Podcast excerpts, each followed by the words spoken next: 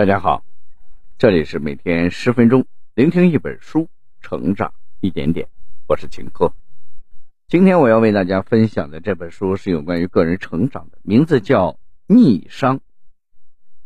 当一个人的智商和情商都不低的时候，那么决定他人生成败的因素，则主要就是逆商。一个人的成功必须具备高智商、高情商和高逆商三个因素。在智商和情商都跟别人差不多的情况下，决定成败重要的因素就是逆商。只有具备高逆商的人，才会积极的面对各种艰难险阻，才有坚定的毅力和拼搏奋发的精神，才能处理好人与人之间的关系。在这个处处充满变数的时代。不管哪个领域、哪个层次的读者，都应该好好的阅读此书。本书的作者保罗·史托斯博士，逆商理论的提出者，也是逆商测评、逆商发展项目和工具的开发者与研究者。他所著的逆商丛书被翻译成了十七种语言，畅销全球。他长期为斯坦福大学、麻省理工学院、哈佛大学。康奈尔大学的 MBA、EMBA 和企业发展项目授课及开办讲座。下面我会用大概十分钟左右的时间来为你讲述书中的精髓。没有人可以避免遭遇逆境，哪怕他是这个世界上最富有的人。有人说，生活就像是一个个结绳，绳结，你解开了一个之后。不久，你会发现还有下一个要解，没完没了，直到生命的终结。但问题是，有的人知道如何解开绳结，有的人却不知道如何做。学会应对逆境是每个人在世间行走的必修课。在这门课上，能够获取高分的人，哪怕遇到再多的不顺，也能够冲破障碍，走向幸福。没有修过这门课的人。只能在遇到困境的时候听天由命，造成这种差异的根本原因就是逆商。我们都知道逆境不可避免，那么我们应该如何提升个人的逆商呢？接下来我就从逆商的四个维度，提高逆商的 LEAD 工具，消灭灾难化思维的方法。提高他人和团队的逆商这四个部分出发，带领大家破解逆商的奥义。首先，我们来看第一个部分的内容：逆商的四个维度。逆商是由 C O R E 四个维度构成的。C O R E 指的是 control 掌控感，or manage 担当力，Reach 影响力和 E D R 持续性。第一个维度。掌控感，一个人想要获得掌控感，靠的不是权力、地位、金钱等外在的力量，而是一个人的主观感受和内在的信念。你要坚信，不论什么事我都能做到；坚信，即使身处最糟糕的境地，我也有可以掌控的部分。否则，你认为自己什么都掌控不了，那么你就是真的做不成任何事儿。第二个维度，担当力。面对困难，如果你的选择总是逃避或者将责任抛给别人，那么你就错失了在错误中吸取经验的机会。逆商高的人担当力强，他们在遇到问题的时候会想办法去解决，因此他们的生活和工作能力都很强。第三个维度，影响度。这个维度探究的问题是这个逆境的影响范围。逆商低的人会将逆境的影响范围扩大，一次没考好就觉得考不上大学了，接着觉得人生要完蛋了，分手一次就觉得自己再也无法谈恋爱了。心思太重的人会将时间都花在内耗之上，由于他把大把的时间都花在自己的内耗之上。所以呢，他经常会令自己陷入非常痛苦当中而无法前进。第四个维度是持续性，持续性指的是一个人会如何判定一次逆境的持续时间，以及如何归因，一次失败，有人认为这是偶然的，有人认为类似的事儿会一直发生。在判定逆境发生的原因时，有人认为是经验不足，有人则认为自己天生不够聪明。你发现了吗？思考方式的不同会直接影响这个人对于逆境的态度。第二个部分，提高逆商的 LEAD 工具。LED 工具源于传统认知心理学，指的是四个步骤的英文词首字母的缩写，分别是 Listen 倾听、Approach 探究、Element 分析以及动物做点事情。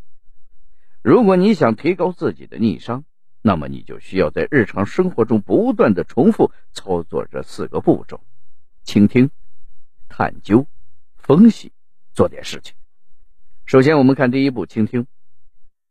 这个步骤的目的是锻炼你对于逆境的觉察力，哪怕是一件小事，你都要先提示自己这是逆境，然后再判定自己对逆境的反应是高逆商还是低逆商。例如，早上堵车，你的反应是工作要黄了。此时你应该立马意识到，识别出堵车是逆境，接着思考刚才的心理反应其实是低逆商的表现。第二步，探究。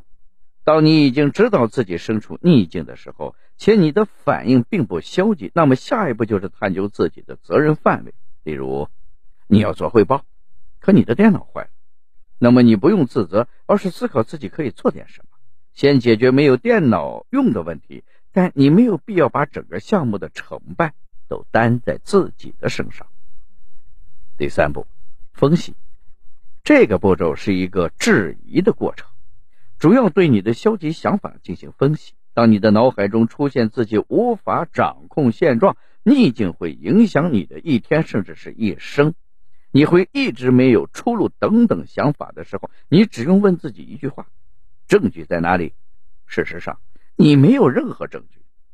第四步，做点什么。这一步很好理解，就是思考自己可以做什么，有助于解决当前的问题。需要注意的是，不要在悲伤或者冲动中思考自己要做什么，否则你很有可能会伤害自己或者伤害到别人。第三个部分，消灭灾难化思维的方法。你在生活中是否有过这样的状态？听说老师或者领导约你谈话，你的心情瞬间跌到了谷底。在谈话前，你没有心情做任何事，你会想象老师或者领导的脸色和语气，为此失眠到睡不着觉。更可怕的是。你觉得你的人生要完了，因此，迷茫、灰心、焦虑等负面情绪充斥在你的心中。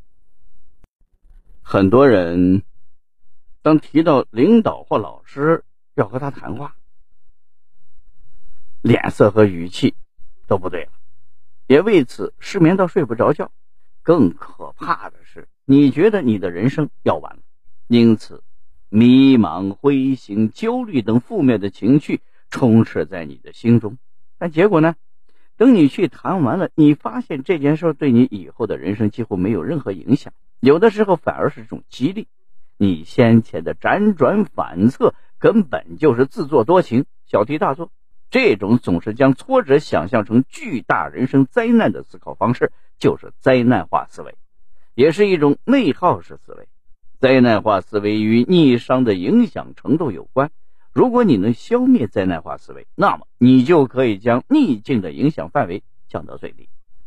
消灭灾难化思维的方式有两种，分别是分心法和重塑法。分心法是为了立马打断你的消极反应，你可以利用关注不相关的信息、运动、参加其他活动，或者用橡皮筋直接弹一下自己等技巧。让自己不要再继续胡思乱想。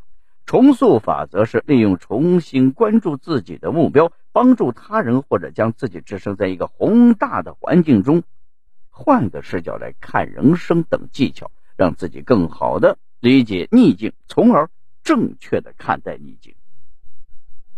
第四个部分，提高他人和团队的逆商。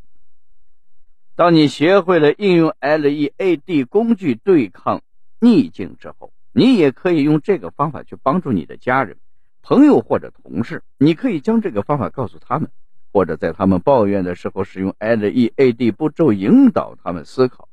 在你应用 LEAD 工具的时候，你要注意你的态度，不要说教，也不要直接给出对方提供建议。如果你长期帮助你周围的人走出逆境，那么毫无疑问，你也具备了成为一名优秀领导者的能力。与人一样，一个组织也会遇到逆境。一个组织是否能够度过困境，主要得看这个组织领导人的逆商的高低。一个优秀的领导者一定会将自己的团队打造成具有高逆商文化氛围的组织，因为只有这样的组织才具备更强的创造力。与耐力，才能在危机四伏的商业战场中勇往直前。读到这儿，这本书的内容已经了解的差不多了。我来为大家总结一下：逆商是由保罗·托茨博士提出的理论，这个理论是基于认知心理学以及大量实践结果来提出的。逆商不仅可以影响一个人的人生质量，也会影响一家企业的经营实力。美国哈佛商学院、斯坦福等常春藤顶级学府。